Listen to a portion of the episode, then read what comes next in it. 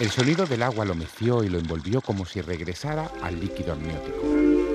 Permaneció en ese estado un tiempo incalculable, hasta que abrió los ojos y a su alrededor no estaba la ciudad de Madrid hundida. Si levantaba la cabeza, observaba un agua que se aclaraba por la luz exterior. Si miraba a su alrededor, identificaba especies de peces, algas y arena al fondo. Y si dirigía los ojos hacia sus pies, su cuerpo descansaba en la proa de un pecio hundido en el mar. Sonrió con levedad y para sí recordó, el sueño va sobre el tiempo, flotando como un velero. Y con confianza cerró de nuevo los ojos y se dejó llevar por aquel sueño fluctuante. Perdió la conciencia por completo, hasta que la despertó una sensación fría. Notó que su cuerpo, húmedo, había sido desplazado. Con sus manos palpó que descansaba sobre una superficie rugosa, pero adaptable a la forma de su cuerpo. Sus ojos pesaban. Sus labios sabían a sal. Notaba arena muy granulada entre el tacto de sus dedos. Recibía una suave brisa con una mínima humedad. El sonido de unas gaviotas lejanas, unas olas que terminaban por acariciar la punta de los pies. Intentó abrir sus párpados sin apenas éxito. Solo vislumbraba apenas los rayos de un sol deslumbrante. Hizo otro par de intentos, queriendo que sus ojos ya se abrieran de par en par. Cuando lo consiguió, la estrella sol brillante lo cegaba. Hasta que alguien se interpuso. Una silueta que no podía identificar por el contraluz miraba desde arriba cuando de golpe descendió para poner su cara muy próxima a la suya, como el científico que se acerca a contemplar un cien pies, o el detective que, que posa una lupa en los detalles hasta su descubrimiento. En un golpe de lucidez, aquella persona se aproximó más, y fue entonces cuando sintió su aliento, sus ojos prominentes, el cosquilleo del roce de su bigote y una voz que le partió el corazón en cuanto sintió cómo le llamaba. Lorquito.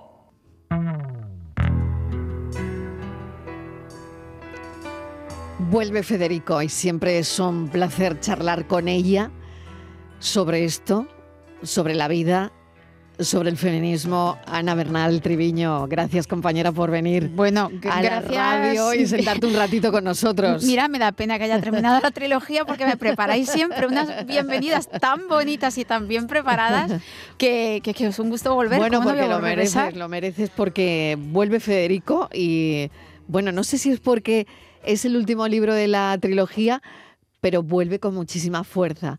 Porque si en el primer libro, y tú corrígeme si me equivoco, em, bueno, pues son las mujeres de Federico, después son los hombres de Federico. Aquí vuelve Federico. Y decía que, que vuelve con fuerza porque este es un ejercicio muy potente de memoria histórica. Mm, completamente. Ahí le has dado en la mm. diana. Es un ejercicio, toda la trilogía ¿no? que, hice y que ya ha terminado con este tercer libro es un canto ¿no? a la vida y a la memoria de Federico García Lorca. Mm. Pero claro, en este es el, protagonista, el protagonista absoluto, si bien esto estabas diciendo que el primero, La mujer de Federico, está centrado en todas esas protagonistas de la obra de Federico García Lorca que vuelven a cobrar vida y que indignadas iban a su autor a decirle cámbiame el final de mi historia porque no me ha gustado la vida que me has dado. En el segundo hacían los mismos los hombres, llegaban los hombres conocidos, pues ese Pepe el Romano, el novio de Doña Rosita, etcétera, ¿no? Y, llegaban también a, quejarse al autor. Pero claro, en esos dos libros había una constante, quien, quien lo ha leído bien lo sabe, y es que Federico siempre le decía a la conjuradora, a Dolores la conjuradora, que por qué no podía llegar a volver a ver a su familia, porque él estando en ese más allá oscuro, indefinido, no llegaba nunca a encontrarse con sus familiares para poder descansar en paz.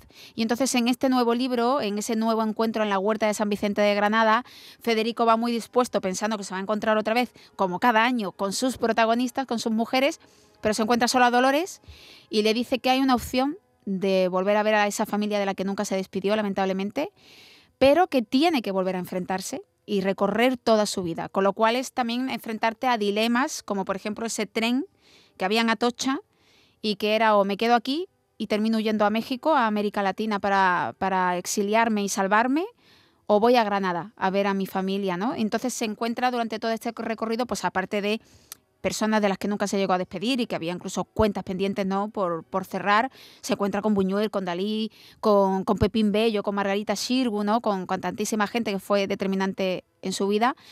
Pero aparte de eso, eh, eh, como nos, nos encontramos con ese Federico en el que yo creo que hay muchas maneras de hacerle un retrato, una, una manera de memoria, y yo creo que desde mi punto de vista, esta era la, que yo le podía ofrecer. ¿no? El Federico, y lo acabas de decir hace un momento, el Federico de las cuentas sin cerrar. Sí, claro. Que me parece muy potente cogerlo desde ahí, ¿no? Claro, porque fíjate, una de las cosas que yo he tenido muchos regalos con haciendo esta trilogía de Federico García Lorca, aún ha sido estando en la huerta de San Vicente ha sido estar con, el conservador de la huerta, con Juanjo, que además es un protagonista propio dentro del libro, quien ha seguido la trilogía eh, lo sabe.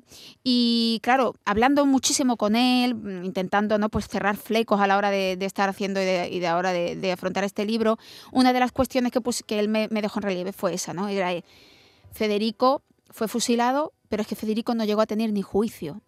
Mm. Y claro, no llegas a tener ni juicio y no tienes, o sea, no tuvo ni siquiera capacidad de que ningún familiar lo pudiera visitar y él pudiera hablar, o pudiera dar una última orden, o pudiera dar un último deseo, o un último mensaje, aunque fuera de cariño para su familia, ¿no?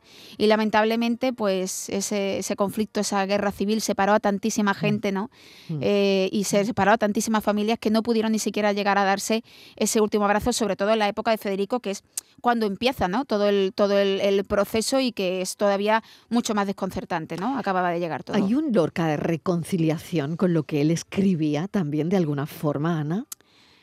Mm, sí, bueno, sí. La verdad que también este, este libro lo he enfocado con, cuando una de las disyuntivas que yo me planteaba era el cómo vuelve Federico a ponerse frente a gente no solamente que él quiso, sino gente que también le dañó a lo largo de su vida. Por eso lo decía. Y, y con qué actitud ¿no? lo recibe. Y yo, por más que leo a Federico siempre, y mira que leo muchísimo de sus cartas personales, y he leído las cartas de la madre, de la carta de Vicenta, que esto también tiene un, historión aparte, cómo ha llegado a dar con ese libro, eh, lo que siempre veo es que Federico al final no, era una persona rencorosa.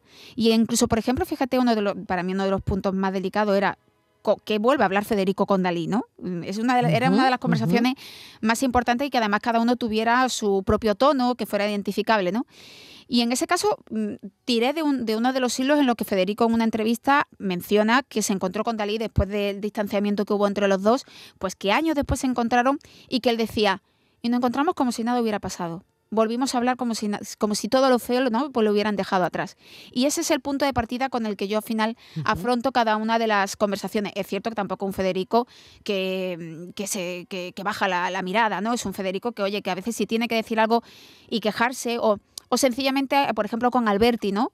Le dice, ¿por qué tú, teniendo un compromiso político, pudiste seguir aquí vivo y, yo no. Y yo no. ¿Sabes? Yo me fui el primero, ¿no?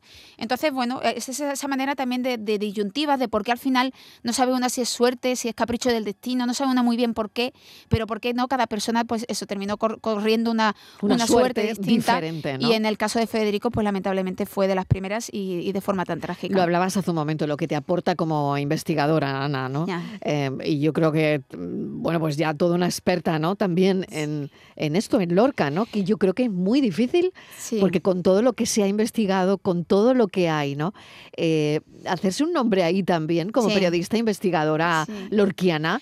Eh, oye, es difícil, es complicado, es complicado. paso es complicado. Sí, es ¿eh? complicado. A ver, es cierto que mucha gente me, me, tiene una asociación muy directa, porque antes de esta trilogía ya me conocía muchas mm. personas por hacer cada verano en prensa una carta a la que yo le escribo a Federico como si fuera un familiar mío, ¿no? Y es como estas conversaciones íntimas que uno tiene pues, con sus muertos y yo siempre escribo cada verano una carta a Federico García Lorca. Entonces ahí hay un vínculo ya sentimental premio. Pero es cierto que, que, obviamente todos estos libros tienen detrás mucho proceso de documentación, mucho proceso de investigación, no solamente de esos libros, sino también de lo que te cuentan muchas personas con las que, eh, por ejemplo, yo he hecho visitas guiadas, ¿no? Contando la novela en la huerta de San Vicente y claro, allí de Granada, pues mi abuela contaba, mi siempre hay alguien, ¿no? Que, que ese nombre de Federico, pues terminaba muy cercano, ¿no? Y que te podía contar alguna, alguna historia. Entonces, al final, eh, claro, el reto está en que hay una cantidad tremenda de trabajos de investigación afrontados sobre, sobre Federico, pero yo quería hacer una novela y además una novela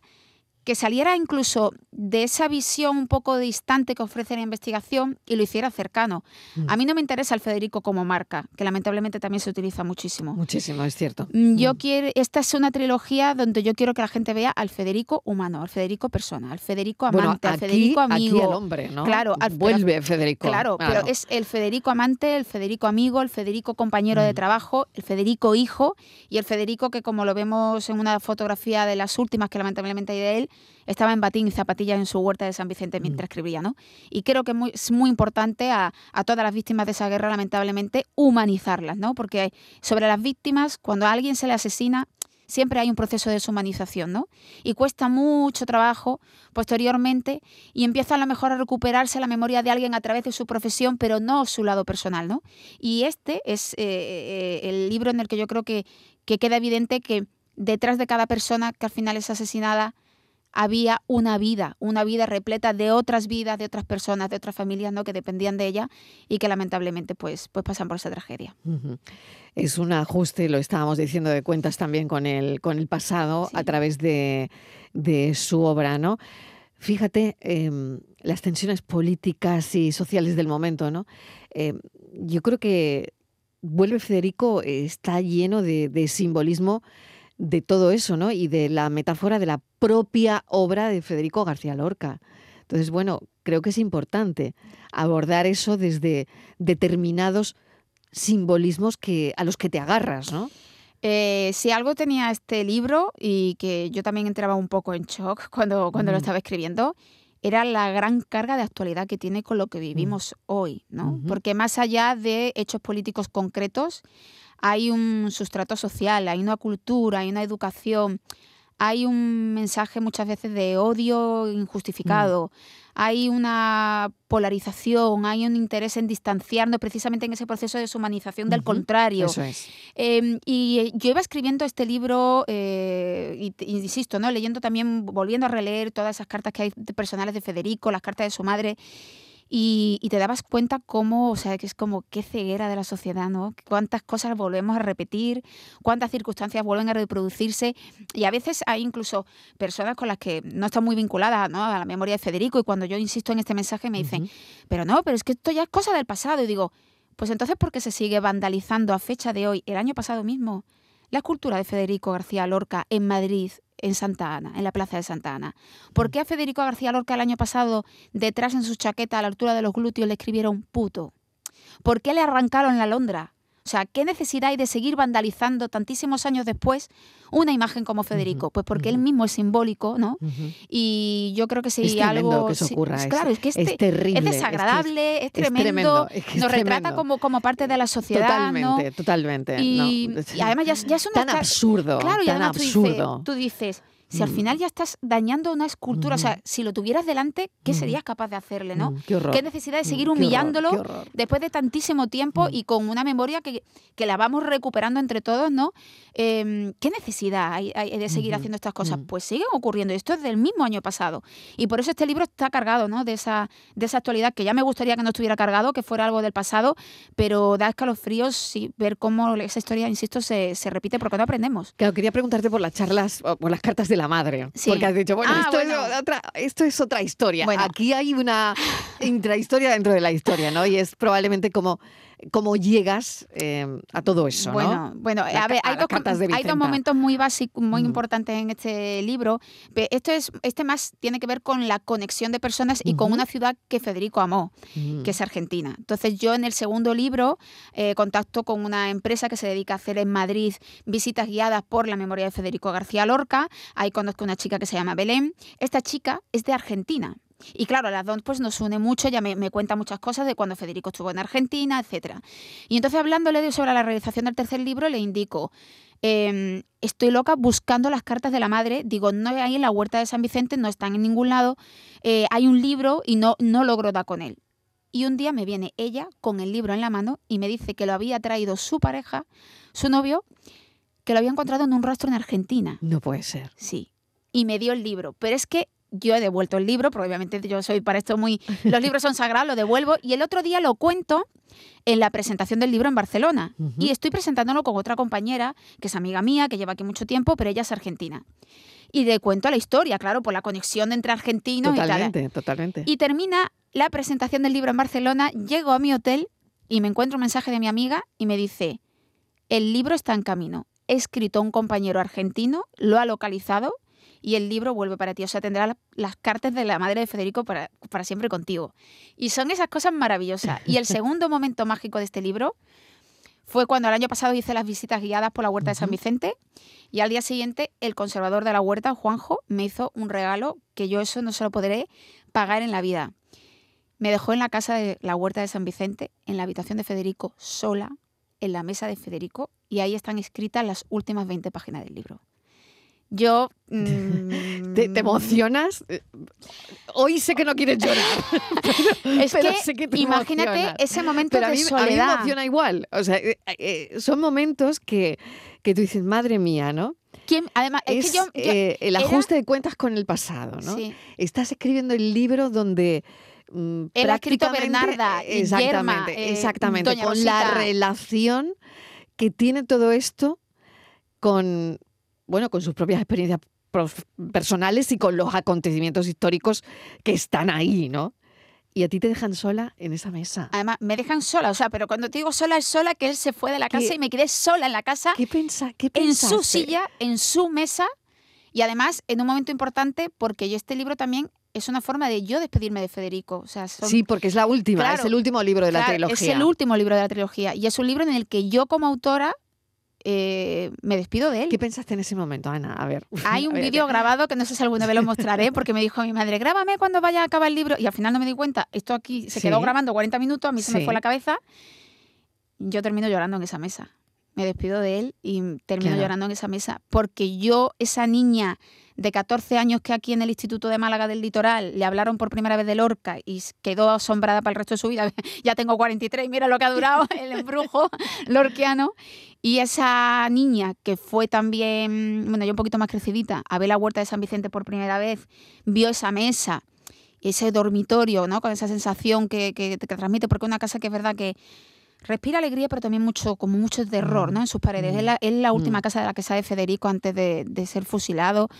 Y, y, bueno, pues es una mezcla, o sea, son una, una, mezcla de sentimientos que yo creo que todavía no me he, repuesto, no me he repuesto, ¿eh? No, me extraña. Porque ¿no? sí, porque al final es, es, es, como, o sea, yo estaba yo diciendo, no me puedo creer que esa Ana que vino de visita a esta huerta acabe en este dormitorio con su cama. O sea, Federico está, es porque cuando tú llegas a esa casa es como si Federico estuviera allí y fue muy mágico todo. Fue muy uh -huh. mágico, muy emocionante y de llorera, de llorera que me duró un totalmente, ratito. Totalmente, Un ratito. Sí, sí, sí, sí, que nosotras ya de por sí somos muy de emocionarnos. Ana. Ya, no, no tienen que decir no mucho, tiene que verdad. decir mucho. Pero, pero es verdad, Sí. ¿no? Estar ahí en, en ese momento, yo me lo imagino, ¿no? Sobre todo cuando tú sabes que es el final, que es la despedida, que es cerrar también una etapa desde esa niña de los 14 años a la que le hablan de Federico. Y, y bueno, y, y concluir con Y además tu- oliendo a jazmines y escuchando a los pajaritos de la huerta. Exactamente, concluir con ese libro desde esa mesa. ¿no? Sí. Es, ha sido un cierre de trilogía ya espectacular. o sea, Espectacular total. Y además imprevisto. Hay, hay, por lo Eh, tanto, mucho de sensorial, sí, en- de experiencia sensorial, Sí. bueno, extrasensorial, como lo queramos Sí. llamar, que da igual, que no estamos hablando de espíritus, Sí, sino de, de Sí, sensaciones, De sensaciones. de claro. De esa casa en Es el yo- final del libro, Claro ¿no? que yo me y de esa pregunto- habitación. Yo me pregunto cuántas personas han escrito en la mesa de Federico García Lorca al final de su novela. Que- es que por más que lo pienso, mira, me da escalofríos volver solamente a pensarlo. Ha, ha sido un regalazo. Y, y lo más bonito es cuando una persona como Juanjo, como el conservador, después de regalarme Mm. eso en su generosidad absoluta, Inmensa. coge y me dice y me dice no soy yo el que te ha abierto la casa te ha abierto la casa Federico no me Claro, digan nada más claro, que ya no claro. levanto cabeza Claro. Fíjate, ¿no? Ese, como, como decías, ¿no? Ese ajuste de cuentas con el pasado, ese ciclo que se cierra también, que lo cierras tú, ¿no? Hmm. Porque, bueno, no sé qué pasará. Yo, fíjate, yo siempre pienso, Ana, mm, que a pesar de que hay mucho, ¿no? Y que ha habido muchas tesis y gente que ha venido de fuera, estudiantes americanos, Sí. británicos, en fin, yo que sé, de todo el mundo, ¿no? A estudiar a Federico, ¿no? Pero luego creo que nosotros no, mm, no hemos hecho demasiado. Es decir, quiero decirte, no hay muchas series. Creo que los americanos tendrían millones de series de televisión sobre Federico, Total. millones de películas, y, pero creo que nosotros no tenemos mucho de eso, ¿no? Creo que hay una serie, dos, no lo sé, Sí. pero no te lo pongo en pie. Y además de, ahora de mismo. hace Y- tiempo. claro, ¿sabes? No y es algo que se... Que se Y si no te lo pongo en pie, Mm, es porque no hay, porque no está, ¿no? Sí, sí, exactamente, no, porque no está. Porque no Claro. está. Hay cosas, pero ya tienen una fecha bastante Claro. de hace unos cuantos años.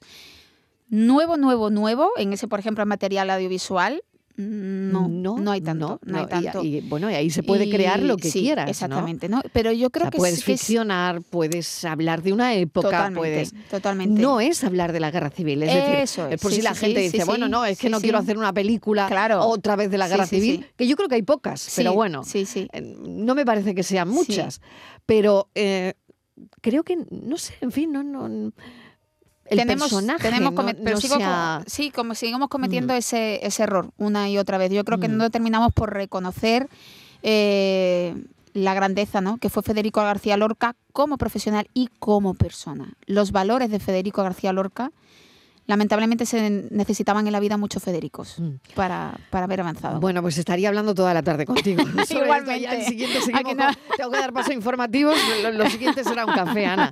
Muy y, y, bueno, presentar el libro, me Ma- imagino el que miércoles, el miércoles, este en miércoles estamos en Casa del Libro aquí en Málaga a las 7 del de la Libro tarde. A las 7 de la, tarde. Que se acerque todo el mundo que quiera que hablemos Claro. de Federico. Miércoles a las 7 de la tarde. Y bueno, si la gente quiere saber más de Federico, vuelve Federico. Y la trilogía, además, que es súper interesante. Ana Bernard Trevillo, muchísimas placer, gracias. De qué verdad, placer, como siempre. Un placer charlar contigo. Igualmente. Y, Compañera. más por aquí, amiga. Venga, la que- cuando tú me llames, si tú me dices bien, yo lo dejo todo. Un beso enorme, cuídate. Gracias. cracking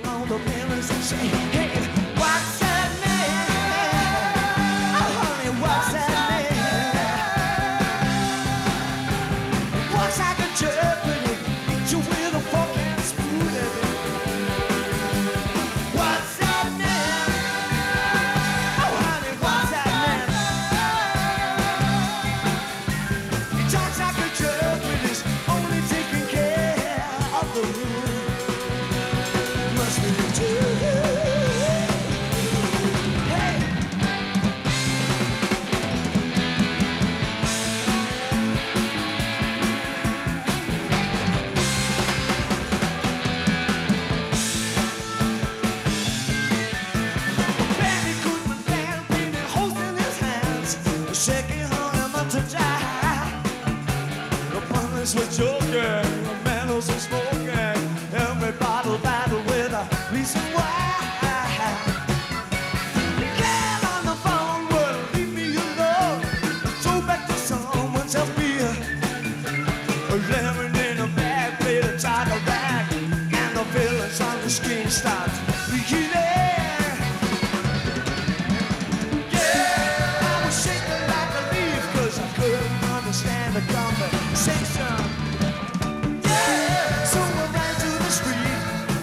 Looking for information.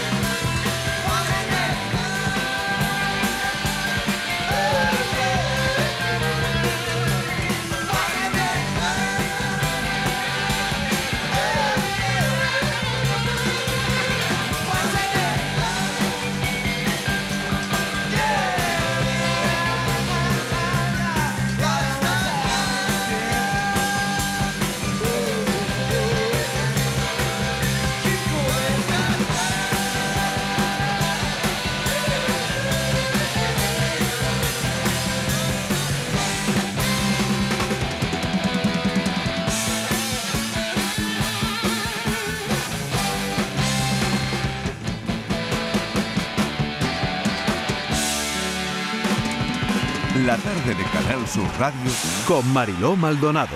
También en nuestra app y en canalsur.es.